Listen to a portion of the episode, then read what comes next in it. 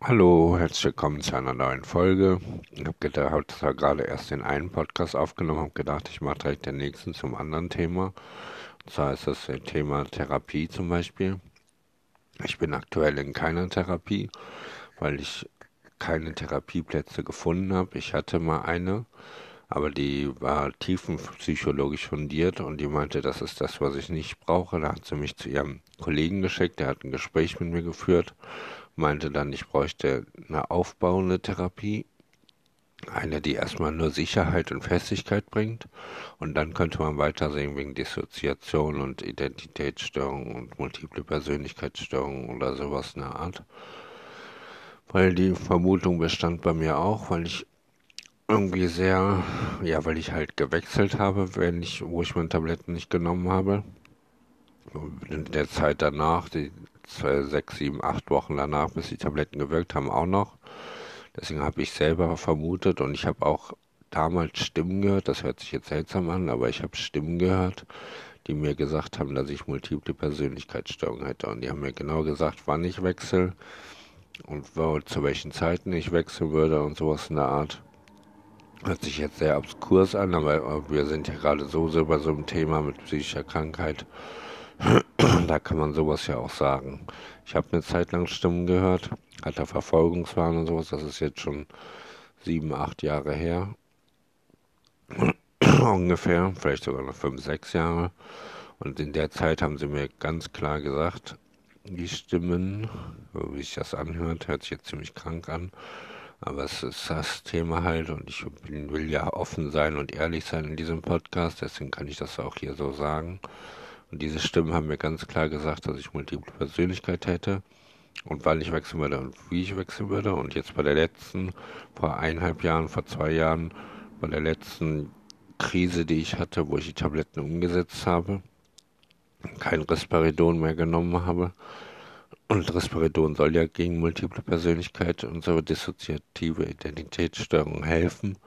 Als ich die nicht genommen habe, habe ich gewechselt und hatte aufbrausende Emotionen, die mich einfach überlappt haben und haben ihn wechseln lassen. Und es war eine ganz obskure, ganz negative Erfahrung, die ich nicht nochmal machen möchte. Deswegen nehme ich meine Tabletten auch weiter und habe nicht vor, die abzusetzen. Aber mich fuchst das Thema schon sehr und ich höre mir auch auf Spotify, höre ich mir gerade einen Podcast auf, an, die dissoziative Identitätsstörung, wo der eine hat, ist auf Englisch. Die System Speaks heißt sie, glaube ich, der DID. Und die ist ziemlich interessant und ich kann mich da ziemlich einfühlen. Also ich habe jetzt keine multiplen Persönlichkeiten im Moment, denke ich. Ich wechsle nicht einfach so hin und her und weiß dann nicht mehr, was ich gemacht habe. Aber wenn ich meine Tabletten nicht nehme, dann gibt es sowas wie Wechsel, so wie Anteile, die die zeitteilig die Kontrolle übernehmen und äh, mich ja wie hilflos zurücklassen. Irgendwie so kann man das beschreiben. Und deswegen habe ich die Vermutung, dass ich das habe, habe aber nie eine richtige Diagnose deswegen gekriegt. Ich hatte, als ich in der letzten Phase hatte ich ein Gespräch mit der Psychologin, die hat das ganz klar mitgekriegt. Ich muss nochmal zum Psychiater gehen. Der müsste eigentlich jetzt meine Diagnose von der letzten Klinikaufenthalt zugeschickt gekriegt haben. Ich hatte, bevor ich die, bevor wir die zusammen durchgehen konnten, habe ich quasi den Kontakt abgebrochen und bin gar nicht mehr hingegangen. Deswegen weiß ich nicht, was da jetzt drin steht. Es könnte sein, dass da irgendwas, eine Vermutung drin steht oder dass die Diagnose da drin steht dazu. Ich weiß es nicht muss ich auf jeden Fall jetzt mal anberaumen und mich auch dem widmen und gucken, ob ich vielleicht ja auch schon eine multiple dissoziative Identitätsstörung als Diagnose auch noch habe oder multiple Persönlichkeit oder irgendwie sowas oder nur schwach oder anberaumt oder nicht näher bezeichnet oder wie auch immer die das dann nennen werden. Ich hätte gerne eine Therapie, und hätte auch gerne diese Diagnose, so seltsam sich das anhört, aber das ist wie ein Heimkommen, wenn ich mit dem zuhöre und dann kann ich mich so gut einfühlen, was sie alles schildert und wie sie das erzählt und sowas alles, das kann ich alles super gut verstehen.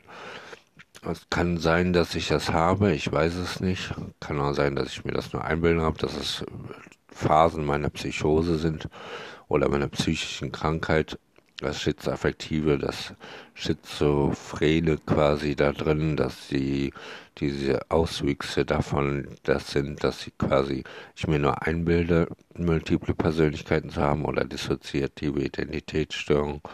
In dem Zeitraum vor eineinhalb Jahren hatte ich das, denke ich, auf jeden Fall. Jetzt mit Tabletten, glaube ich, ist es weg. Und ich habe halt nur diese Überforderung also die ich jetzt in meinem letzten Podcast-Folge geschildert habe, die ein bisschen seltsam ist. Es ist halt, keine Ahnung, ich kann das nicht genau sagen, was das ist, die ich über sich dann habe. Dann bin ich einfach ziemlich hilflos und ja, Vulnerabilität ist ziemlich hoch, die Verletzlichkeit ist ziemlich hoch. Ich bin dann sehr geräuschempfindlich ich nehme zu viel wahr, nehme zu viel Sinne auf und muss dann aufpassen, dass ich mich ein bisschen abschotte mit Musik auf den Ohren oder so oder indem ich einfach ganz stur nach Hause marschiere und dann halt trotzdem viel wahrnehme, trotzdem viel denke, denke, der ignoriert mich, der nimmt mich wahr und dann ich werde dann bin ich wie eine graue Maus, ich werde nur übersehen und sowas alles halt also es ist ziemlich verquer und ziemlich durcheinander, wenn man das so sagen will. Aber ich glaube nicht, dass das was mit der multiple Persönlichkeit zu tun hat. Das weiß ich natürlich nicht. Es kann sein, dass das irgendwas ist, aber keine Ahnung. Ich will mich auch nicht irgendwo einfach reindrängen mit etwas, was ich nicht habe. Auf jeden Fall höre ich dem gerne zu, diesem Podcast, den ich da höre, weil ich mich da ziemlich gut einfühlen kann und das ziemlich gut verstehe von Anhieb. Ich werde, wenn ich bei meinem Psychiater war und dann und dann die Diagnose von dem letzten Klinikaufenthalt habe, dann werde ich den, ich mich dem widmen und werde euch erzählen, was da drin steht. Vielleicht rufe ich morgen, ja morgen ist Samstag, morgen brauche ich gar nicht anzurufen. Also am Montag mal an beim Psychiater und mach mal wieder einen Termin. Oder ich gehe vorbei, mal gucken. Und wenn ich dem, wenn ich mal gucken kann, was in der in meinem Arztbericht vom letzten Mal steht. Das Problem war, dass sie halt, wenn man einmal Psychose hat, denken die immer Psychose. Und ich hatte vor vier, fünf Jahren schon mal sowas. Da habe ich da auch geglaubt, dass ich das hatte. Und da habe ich mich auch so verhalten und auch so aufbrausende Emotionen und Wechsel und sowas alles gehabt. Und da hat der Psychologe hat gesagt, ich soll mich damit beschäftigen, soll mich aber nicht da reinsteigern, sondern soll mich damit beschäftigen, aber nicht darauf ähm, festlegen. Und ähm, wenn man einmal Psychose hat, dann denken die immer Psychose und alles, was man dann in Zusammenhang damit schildert, denken die, das sind Auswüchse einer Psychose oder etwas Schizophrenes oder so, die Ärzte, deswegen nehmen die das nicht sehr ernst, wenn man sowas erzählt. Und dann denken, das ist nur Auswüchse von Einbildung, das sind nur äh, Krankheitssymptome. Die nehmen nicht das ernst, was man sagt, sondern wie man es sagt. Deswegen wird man dann nicht immer so hundertprozentig ernst genommen, wenn man in so einer Klinik ist. Das war damals in der Tagesklinik. Da konnte ich so viel erzählen, wie ich wollte. Das hat man dann nicht ernst genommen. In der Zeit sind einige Schriftstücke entstanden, die habe ich aber nicht mehr, wo ich das irgendwie geschildert habe, wie das ist und sowas alles. Wollte ich damals dann abgeben, habe ich dann nicht abgegeben. Vielleicht hätte ich dann jetzt eine Diagnose in diese Richtung, wenn ich das abgegeben hätte. Aber weil, wenn ich dann Tabletten wieder nehme, dann verschwindet das wieder und dann ist das wieder wie ein Albtraum, wie eine graue Erinnerung, die nicht mehr so viel Wertigkeit hat. So wie jetzt höre ich das zu, höre den Podcast zu und dann kommt es ein bisschen hoch, aber auch, auch nicht. Also ein bisschen verquer. Also ich hätte schon gerne Klarheit darüber und hätte auch gerne, dass man das mal ganz klar irgendwie rausfindet, wenn man das irgendwie rausfinden kann. Ob ich dafür mein Tablett nicht nehmen muss und dann mich dann beobachtet oder so, weiß ich nicht hatte mich schon, hatte dann damals von einem Psychologen, dem tiefenpsychologischen fundierten äh, Psychotherapeuten, Adressen gekriegt. Der hatte mich an, also gemeldet, aber wegen Corona-Zeiten und sowas alles war da dann kein Platz frei und dann ist das wieder im Sand verlaufen und ich bin wieder in meinem Alltag eingesperrt und kann mich um Diagnose oder Psychologe oder Psychiater oder sonst irgendwas dann gar nicht kümmern. Wo das alles dann untergeht, weil ich so eingebunden bin in mein normales Leben und den mit Sohnemann, mit Ex, mit Freunden, mit Arbeit. Gerade Arbeit nimmt viel Zeit weg. Und ich habe ihm gesagt, dass sie mir Festigkeit gibt, aber sie frisst auch viel Zeit und nimmt mir Freiräume, die andere haben, die sich dann einfach einer Diagnose widmen können, weil die einfach krankgeschrieben sind ihr ganzes Leben lang und nicht arbeiten müssen und haben die gleiche Diagnose wie ich. Aber die brauchen nicht zu arbeiten. Das ist jetzt kein Vorwurf oder so, nur manchmal wünsche ich mir schon, ich wäre auch krankgeschrieben und müsste nicht so viel arbeiten, wäre nicht so eingebunden, sondern hätte auch mehr Zeit und mehr Freiräume, mehr, ja, um mich zum Beispiel auch mit dem Richtung Diagnose und Psychiater oder Therapeut, also ähm, eine richtige Therapie zu beginnen und sowas in der Art. Aber dafür fehlt mir einfach die Zeit. Ich denke dann einmal daran dann muss ich wieder arbeiten gehen und dann bin ich direkt wieder in einem Trott gefangen und arbeiten und nach der Arbeit bin ich geschafft, habe vielleicht so eine Überforderung, ähm, sowas, dann muss ich schlafen, dann schlafe ich vier Stunden, stehe ich auf, muss wieder schlafen, weil ich wieder Frühschicht habe. Und das so läuft, so dreht sich alles im Kreis und eine richtige Diagnose oder richtige Therapie kann ich so nicht beginnen. Das ist doof, kann man leider nichts dran ändern, das ist nun mal leider so. So, wenn man eingebunden ist in das Leben und Vollzeitjob hat, ich arbeite ja 37,5 Stunden, meistens sogar 40, 50 Stunden und bin nur am Arbeiten. Den Rest der Zeit will ich dann irgendwie mich entspannen oder freie Zeit genießen oder so eine Art. Und dann geht sowas wie Therapie, geht dann total unter oder auch Therapiesuche, denn das frisst schon viel Zeit, einen richtigen Therapeuten zu finden, der einen auch noch aufnimmt, der nicht nur auf eine Warteliste von ein paar Monaten setzt, sondern wo man auch dann wirklich richtig ist und dann richtig behandelt oder richtig mit dem arbeiten kann an einem selbst.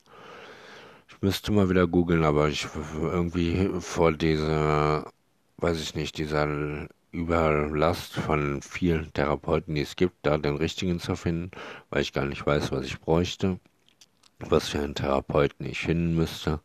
Ich weiß nicht, vielleicht kann ich mit meiner Psychiaterin das mal besprechen, ob sie da eine Idee hat, was ich äh, suchen sollte, was ich für eine Therapie bräuchte, was für mich jetzt richtig wäre, wie ich vielleicht auch klar diagnostizieren kann, ob ich die Identität, dissoziative Identitätsstörung habe oder auch nicht habe, wenn ich die Tabletten nehme. Das müsste alles nochmal genau klar geklärt und aufgeklärt und untersucht werden und aber dafür fehlt mir einfach die Zeit.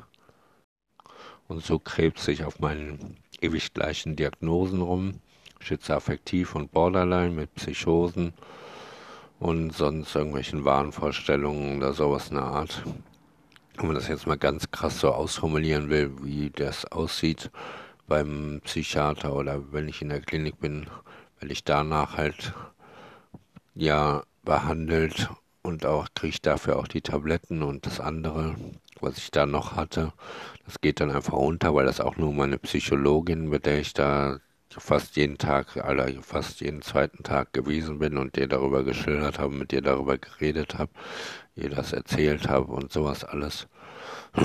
Aber es ist halt wie eine eigene Welt.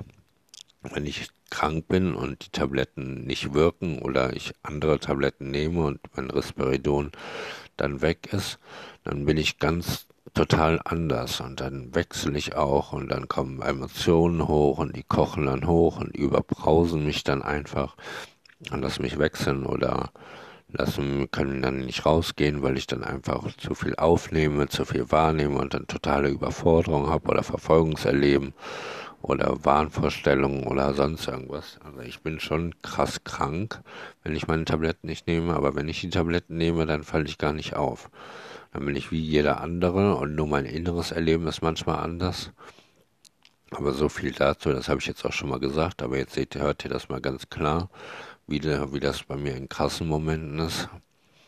Ihr müsst von mir keine Angst haben, das muss keiner.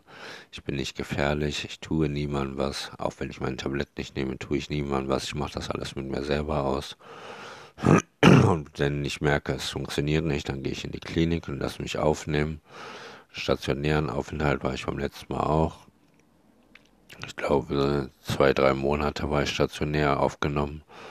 und hatte auch die Gespräche halt die ganze Zeit mit der Psychologin.